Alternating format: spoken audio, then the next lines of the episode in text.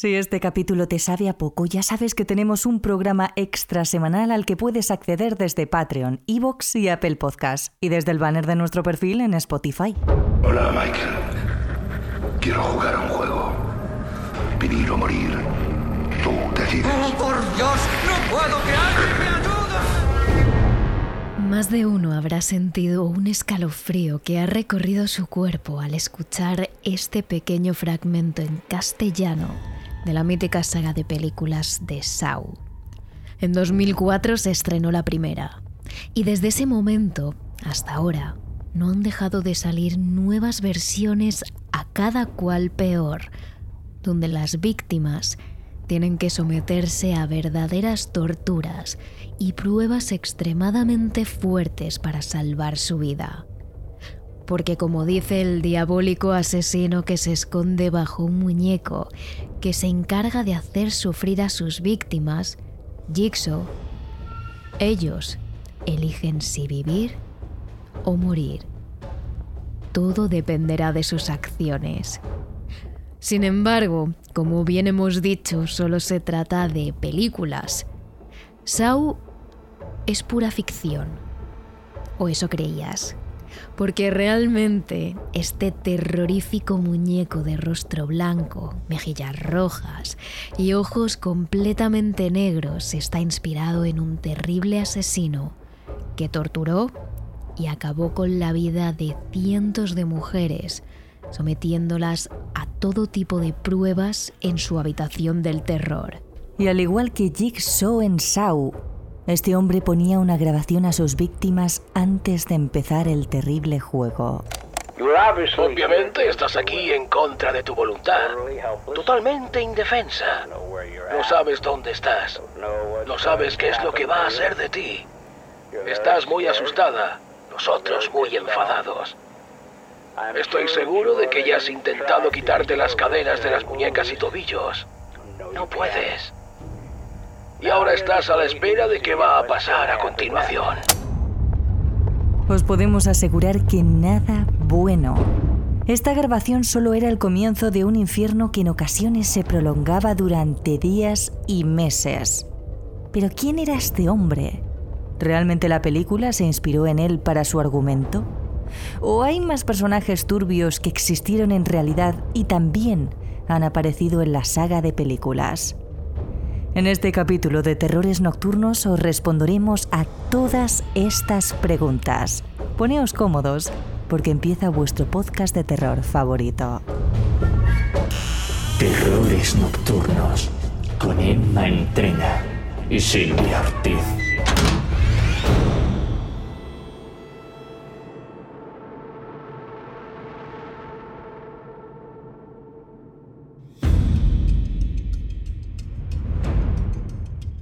Saw ocupa uno de los primeros puestos en las películas de terror actualmente. Guste más o guste menos, esta saga se ha transformado en una de las más icónicas de la historia del cine. Sus películas, algunas realmente desagradables, han provocado mareos entre los espectadores, además de náuseas, vómitos, dolor y, en el peor de los casos, hay quienes han tenido que abandonar la sala. Solo las personas a las que más les gusta el gore son capaces de verlas todas sin reaccionar apenas. Saw tiene uno de los asesinos en serie más crueles y sangrientos del mundo del cine, John Kramer, más conocido como Jigsaw. Un hombre con una enfermedad terminal que se dedica a capturar y torturar a personas que no aprecian su vida. Pero a lo largo de sus películas también ha tenido ciertos cómplices que de un modo u otro le han ayudado a lo largo de la historia. Uno de los personajes más importantes de la saga es un hombre llamado Zeb Hindel, el enfermero de John Kramer, el asesino, que posteriormente envenena y al despertar le obliga a hacer una prueba si quiere salvarse de esa tortura.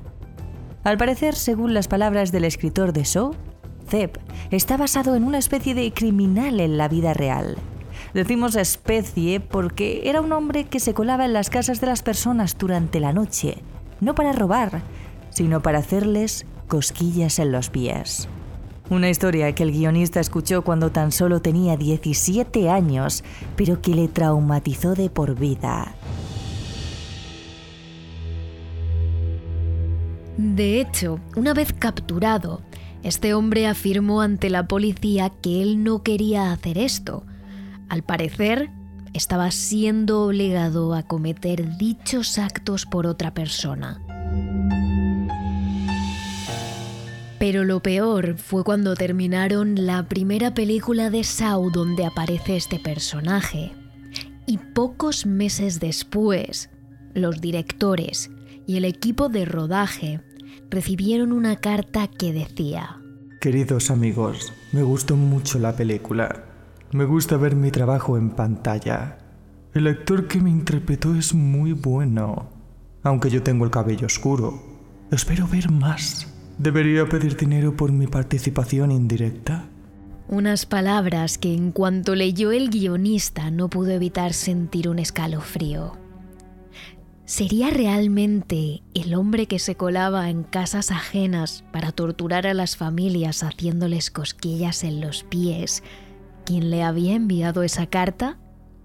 A día de hoy continúa siendo un misterio. Pero más allá de los personajes secundarios, se ha hablado mucho en quién podría estar inspirado el protagonista de las pelis de Saw. Nos referimos al asesino John Kramer, el encargado de capturar y esconder la llave de las víctimas que tendrán que buscar para poderse liberar de la prisión, torturándose a ellos mismos para poder salir de allí con vida. Desgraciadamente, en la amplia lista de asesinos en serie de la historia, muchos de ellos han utilizado también multitud de herramientas y utensilios para hacer sufrir a sus víctimas antes de acabar con ellas. Todo con el objetivo de darse placer a ellos mismos, sin importar absolutamente nada la vida de la otra persona. Pero entre todos ellos existe uno que en la década de los 90 sembró el terror en Estados Unidos. Se trata de un hombre que tenía una sala, una sala de juegos, donde infundía un inmenso dolor a sus víctimas antes de acabar con su vida. Y al empezar, les ponía a todas ellas la misma grabación. La de él explicándole a las pobres chicas dónde estaban, quién era él y el sufrimiento que iban a experimentar a continuación. Has sido retenida por la fuerza y serás retenida y utilizada por la fuerza. Esto quiere decir que te van a mantener desnuda y encadenada como un animal. Para que seas utilizada en el momento que queramos y de la forma que queramos. Y es mejor que te vayas acostumbrando, porque te mantendremos aquí y te usaremos hasta el momento en el que nos cansemos de joderte. Se trata de una cinta muy similar a los vídeos que Jigsaw le ponía a sus víctimas antes de ser torturadas. A diferencia de que esta cinta de audio y todo el tormento por el que pasaban después, estas chicas sí que eran reales.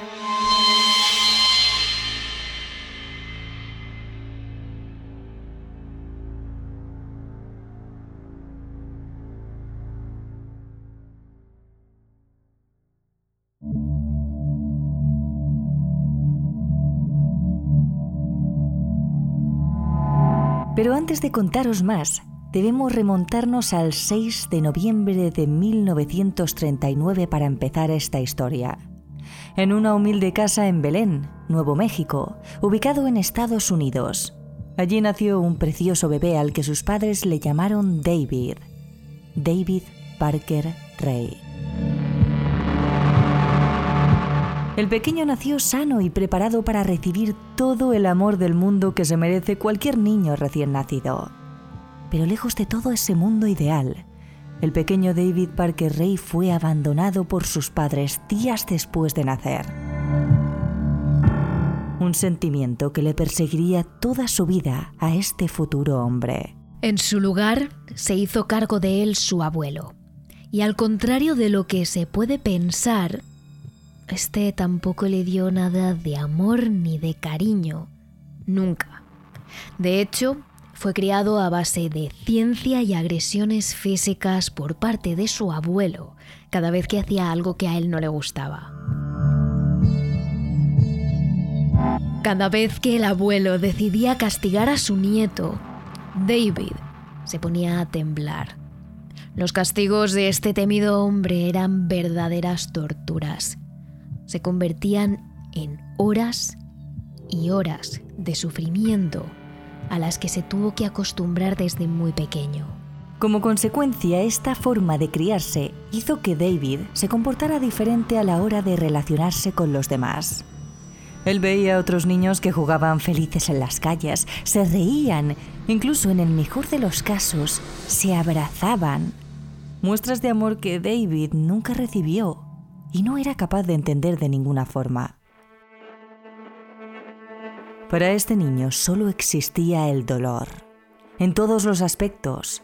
De hecho, desde que era un adolescente comenzó a consumir pornografía de este tipo, donde las torturas y todo tipo de actos no consentidos por parte de las mujeres provocaban placer a David. Para él, el sufrimiento ajeno se transformaba en excitación. A estas ideas distorsionadas se le sumaron otros aspectos que oscurecieron todavía más al joven.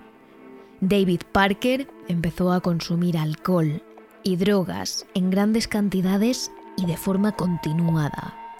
Aún así, en ningún momento dejó su vida como estudiante. No era bueno, pero poco a poco iba aprobando las asignaturas que tenía en el colegio y posteriormente en la escuela.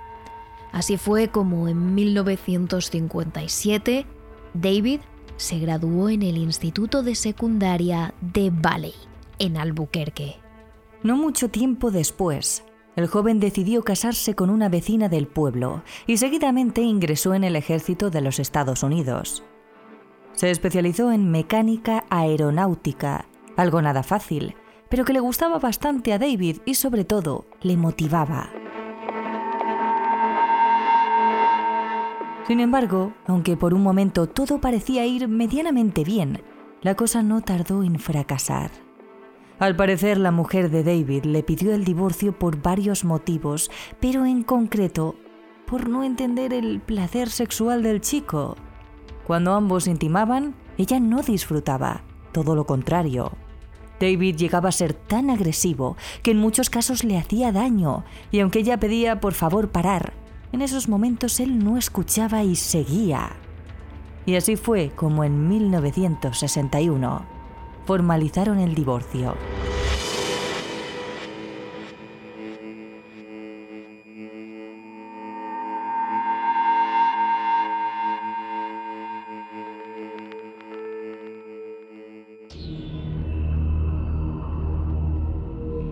Él no quiso perder el tiempo y en apenas unos meses contrajo matrimonio por segunda vez con otra mujer.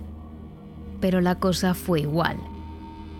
Las prácticas sadomasoquistas por parte de David no gustaron nada a su esposa y al final acabaron divorciándose también. Ni siquiera la tercera vez consiguió dar con alguien tan perturbado como él. Sí es cierto que se casó con Glenda Burdin en 1966 y llegaron a tener una hija, Glenda Jean. Pero las exigencias de David en la cama acabaron de nuevo rompiendo la relación. Quizás fue ahí cuando algo en la mente de David hizo clic. Cansado de no conseguir sentirse comprendido, decidió dejar salir su lado más horrendo. A partir de entonces, se convertiría en un verdadero monstruo que destrozaría la vida de cientos de mujeres sin ni siquiera importarle lo más mínimo.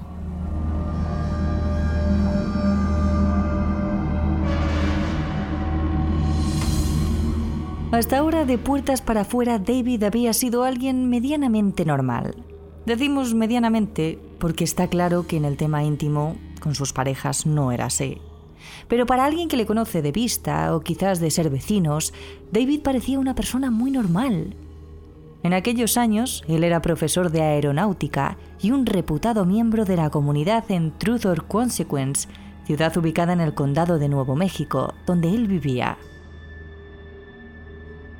A primera vista llamaba la atención por su aspecto un tanto pintoresco. Hablamos de un hombre alto, delgado, con un fuerte cabello gris y poblado, peinado hacia atrás y con un gran bigote. Tenía una voz suave que inspiraba mucha confianza, todo lo contrario a lo que realmente era. Era un profesor estricto pero amable con sus alumnos, una fachada de alguien completamente normal, que al llegar a casa se convertía en un verdadero monstruo. Para aquel entonces, David tenía en su casa un cuarto dedicado a torturar sexualmente a sus víctimas. Hablamos de todo tipo de utensilios, juguetes, por llamarlos de alguna manera, y herramientas para causar dolor de formas inimaginables. En ese momento nació Toy Box Killer como sería conocido David Parker Ray el resto de su historia. Raptamos a cuatro o cinco chicas diferentes cada año, dependiendo de nuestros impulsos. A veces accidentalmente, alguna más. Básicamente, supongo que somos como depredadores. Siempre estamos buscando de vez en cuando alguna cosa dulce que nos encontremos a un lado de la carretera, caminando, en bicicleta, trotando. Cada vez que se presenta una oportunidad como esa y no es algo arriesgado, nos agarramos a ella. Incluso si ya tenemos otra víctima en la sala de juegos. La variedad es definitivamente el sabor de la vida.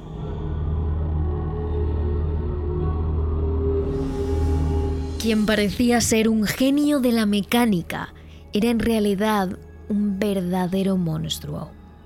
Las autoridades estimaron que por su terrible sala de torturas llegaron a pasar más de 70 mujeres. En una amplia mayoría, las víctimas eran prostitutas, mujeres a las que David paraba como supuesto cliente y les pedía que fueran a su casa por una cuantiosa cantidad de dinero para posteriormente hacerlas sufrir durante horas días o incluso meses. Por supuesto, sin el consentimiento de estas pobres víctimas que desde el primer momento rogaban a aquel monstruo que las soltara. Pero David era un perturbado, un hombre con gravísimos problemas mentales que sentía cero empatía hacia sus víctimas y en el peor de los casos, acababa con ellas durante estas terribles torturas. Esta doble cara de profesor de aeronáutica y terrible perturbado mental duró mucho tiempo, tanto que aunque en un primer momento David actuaba solo, posteriormente tuvo una ayudante, una mujer. Ella era su novia, Cynthia Lee Hendy. Cindy de hecho, para tener más espacio para llevar a cabo este tipo de prácticas, la propia Cindy aparcó un remolque de camión en uno de sus terrenos, lo insonorizó y dentro incorporó todo el instrumental necesario para los sacrificios. La caja de torturas se convirtió en un lugar realmente terrorífico. Cuando fueron detenidos y las autoridades encontraron todo aquello, la sala estaba decorada de forma muy tétrica.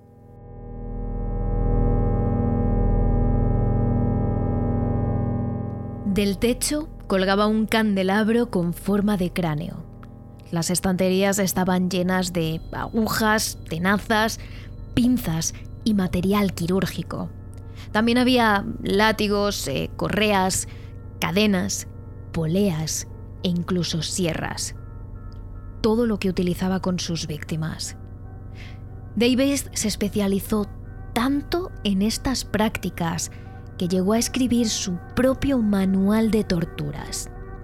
En él describió numerosas situaciones con las que se había encontrado antes de escoger a sus víctimas y la manera en la que había actuado. Cosas terribles que David plasmó sobre páginas sin ningún tipo de remordimiento.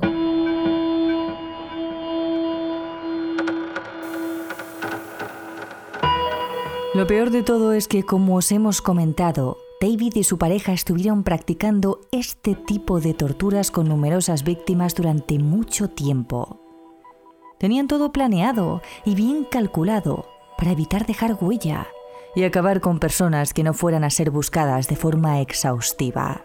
Mujeres que en la mayoría de casos estaban muy solas y se dedicaban a vender su cuerpo como única vía para poder ganar dinero y vivir en condiciones mínimas. Pero entre esas innumerables víctimas hubo una que consiguió escapar de aquella terrible sala de torturas. Una mujer que pudo salir de allí a la calle y pedir ayuda. Ella era Cynthia Vigil, una joven prostituta que fue a parar a las terribles garras de David Parker, pero que gracias a conseguir salir de allí con vida, pudo avisar a las autoridades y destapar a uno de los mayores asesinos en serie existía en Estados Unidos por aquel entonces.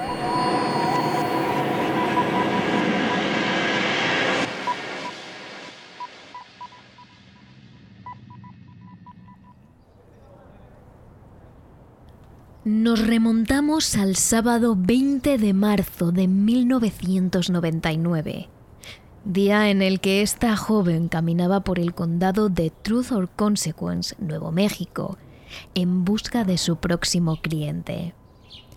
Al otro lado de la calle estaba David Parker, aquel hombre alto, delgado y con un llamativo bigote dentro de su coche. El hombre se quedó mirando un rato a Cintia antes de actuar. Estaba acostumbrado a analizar a sus víctimas minutos o incluso días antes de llevar a cabo todo lo demás.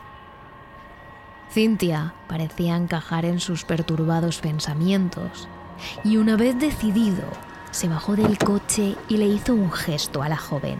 La chica cruzó la calle a paso ligero y saludó cariñosamente a su próximo cliente. Ambos acordaron sexo oral a cambio de una cantidad de dinero, y una vez cerrado el trato, Cynthia se subió en su coche. Después de darle lo que habían acordado, David Parker sacó una placa de policía falsa de su cartera y amenazó con detenerla.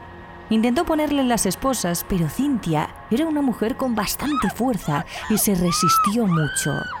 Desgraciadamente, no era la primera vez que Parker se topaba con alguien así, así que le dio una descarga eléctrica con una de sus armas y la dejó inconsciente. Pero lo peor no queda aquí. Cuando Cynthia despierta, no ve nada. Tiene una venda negra que le cubre los ojos. Nota que hay luz, pero no se puede mover. Está colgada al techo con cadenas que la sujetan con fuerza las manos y las piernas. Como es obvio, la primera reacción de la pobre víctima es gritar, pero no puede. David y su novia le han tapado la boca. Antes de hacer cualquier cosa, Parker reproduce el audio en su cassette donde él mismo hace una terrible presentación a sus víctimas de las torturas que van a sufrir a continuación. Sin duda, alguien te estará buscando. Puede que hayan hecho incluso un informe sobre tu desaparición, pero nadie te estará buscando aquí. No tienen ni idea de dónde estás, ni siquiera tú lo sabes. Siempre tenemos mucho cuidado de que no haya caballeros con armaduras brillantes que vengan a tu rescate. Estás completamente sola. Y dadas las circunstancias, apuesto a que es un pensamiento aterrador.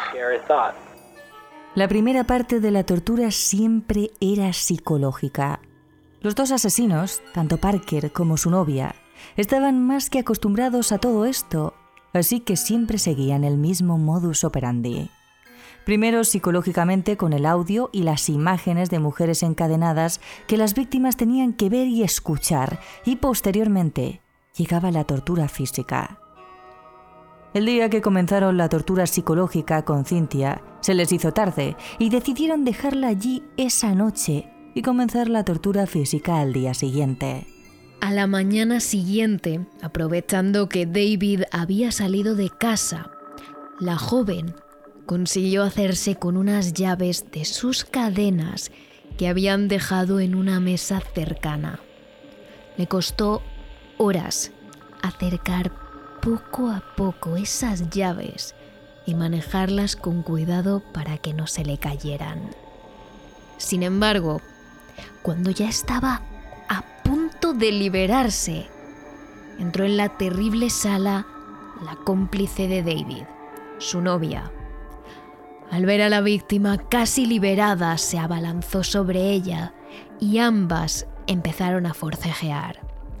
La vida de Cynthia dependía en ese momento de si conseguía liberarse y huir, o por el contrario, recibir los terribles castigos de estos asesinos.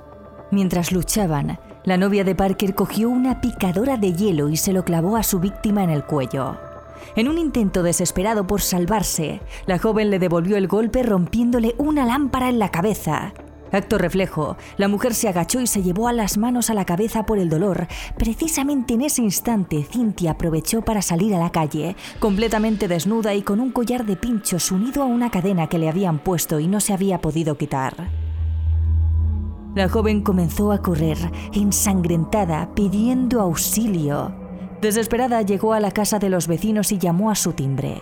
Los Brits, un matrimonio ya mayor, le abrió la puerta y asustados hicieron pasar a la chica y le dieron una manta y algo de ropa. Automáticamente llamaron a la policía en cuanto la joven les contó por encima el infierno al que le habían llevado el temible David Parker y su novia.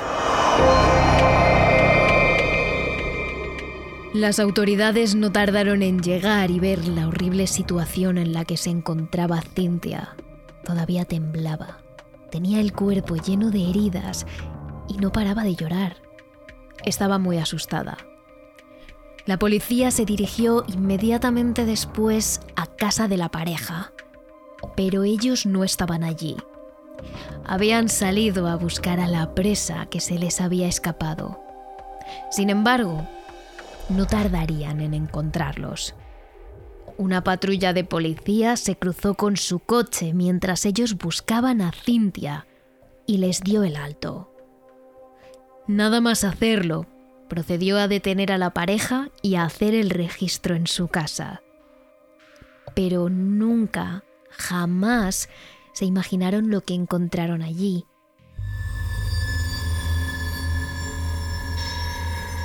En este registro, la policía no tardó en dar con la llamada caja de juguetes de Parker Rey.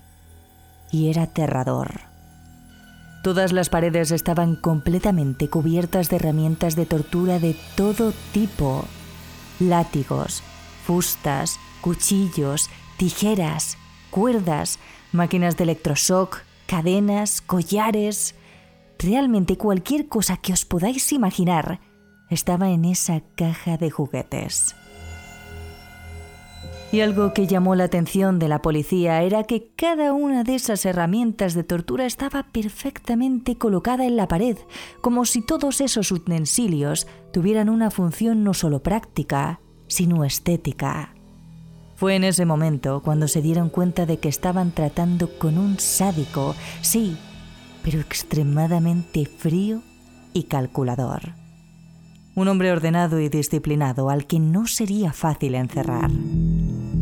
Hubo, sin embargo, dos elementos que llamaron especialmente la atención de los agentes por lo crueles que eran. El primero era un sarcófago, algo así como un ataúd en el que Parker Rey metía a las chicas durante horas para crearles una sensación de agobio, de incomodidad y de falta de aire a la vez que las desorientaba. Perdían la noción del tiempo, de cuántos días llevaban ahí e incluso del día y de la noche. El otro era una caja de no más de 50 centímetros en la que Parker Ray colocaba las cabezas de las chicas para evitar que respiraran profundamente y para darles sensación de agobio mientras abusaba de ellas o incluso mientras acababa con su vida. Además, los agentes dieron con decenas de grabaciones en las que este sádico relataba a las mujeres que se encontraban encadenadas todas las torturas a las que se les iba a someter con el máximo detalle, mientras Cindy las amenazaba con acabar con su vida si no obedecían. Algunas de ellas ya las hemos escuchado aquí. Incluso los policías encontraron una agenda en la que David marcaba claramente los días en los que se secuestraba a una chica y los días en los que acababa con ella. Pero todos estos horrores no fueron suficientes para encerrar a Parker Ray.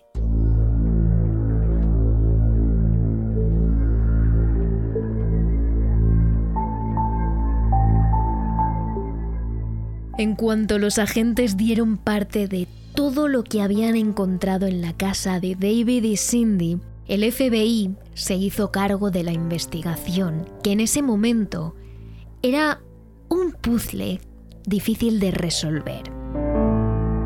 Habían encontrado varios cuerpos de jóvenes en el desierto que no eran capaces de conectar con Parker Ray, Tenían también la desaparición inexplicable de varias chicas de la zona y algunas prostitutas y toxicómanas que aseguraban que habían sido torturadas por Parker Rey, pero no eran capaces de asegurar si esto había sido consentido o no, pues no recordaban nada a causa de la mezcla de drogas que Parker Rey les daba antes de llevarlas a su sala de juegos. Además, Parker Ray contaba con el apoyo de su novia, Cindy, pero también con el de su hija, Glenda Jean, que le conseguía a las chicas jóvenes a las que torturaba, y también de un vecino, Dennis Chancy, que le ayudaba a seleccionar a las prostitutas a las que secuestrar y le daba ideas para nuevas torturas, aunque se especula que pudo haber muchos más cómplices.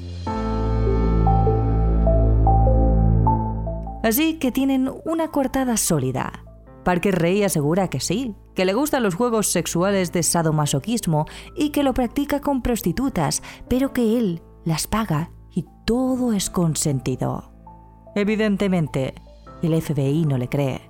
Piensan que Parker Rey puede estar involucrado en una trama de tráfico ilegal de personas o que puede ser un asesino, pero no hay manera de dar con los cadáveres.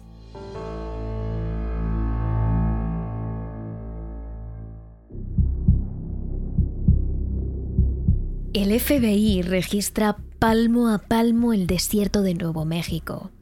Pero encontrar un cadáver en esa estepa es como encontrar una aguja en un pajar.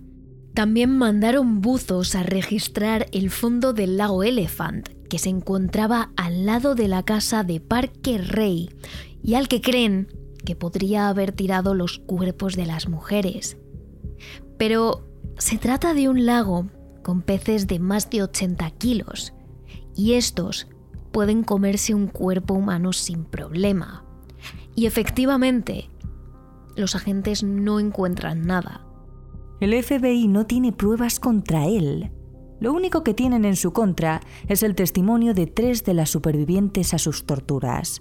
Cynthia Bigil, Angélica Montano y Kelly Garrett, las únicas que consienten sentarse en el banquillo para declarar contra él pero las tres son prostitutas o adictas. Ningún jurado las tomaría en serio.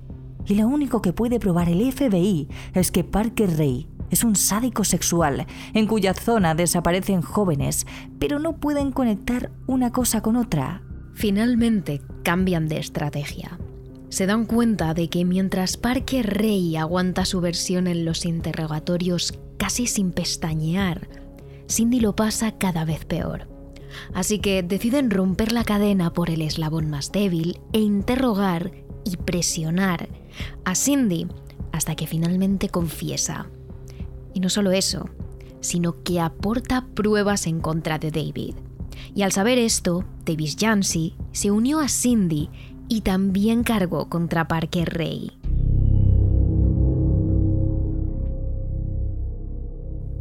Con esto, el FBI tenía pruebas y testimonios suficientes para poner a Parker Rey ante un juez. Pero lo que pensaban que sería un juicio se convirtieron en tres. El primero fue declarado nulo porque el jurado popular no logró ponerse de acuerdo pese a los testimonios y las pruebas. Como decíamos antes, no le dieron credibilidad a los testimonios de las víctimas por ser prostitutas y haber sido adictas. El segundo tuvo que ser aplazado tras la muerte del juez.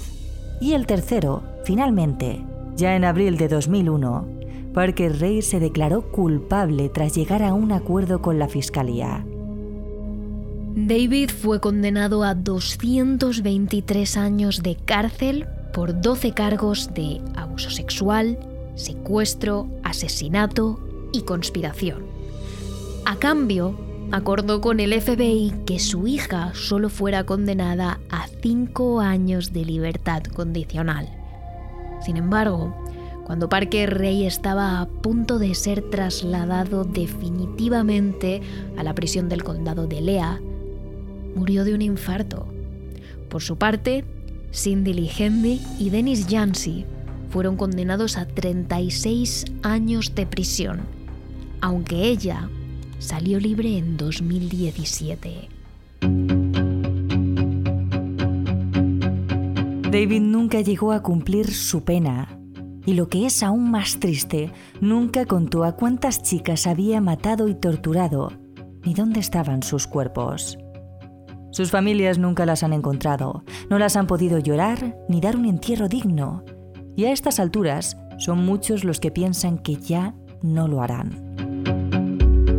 Lo único que se ha llegado a saber por las grabaciones, el registro de Parker Rey y los trofeos que se quedaban de las chicas es que torturó al menos a más de 60 jóvenes, pero se especula que la cifra puede ser mucho más alta. Otra de las grandes incógnitas de este caso es sin duda cómo Parker Rey consiguió el apoyo de tantos cómplices, sobre todo el de Cindy, su novia, que como mujer podía quizás empatizar más con estas víctimas. ¿Cómo pudo Cindy enamorarse de un asesino a unas sabiendas de que lo era? Hoy, en nuestro capítulo extra de Patreon, Evox y Spotify, respondemos a esa incógnita.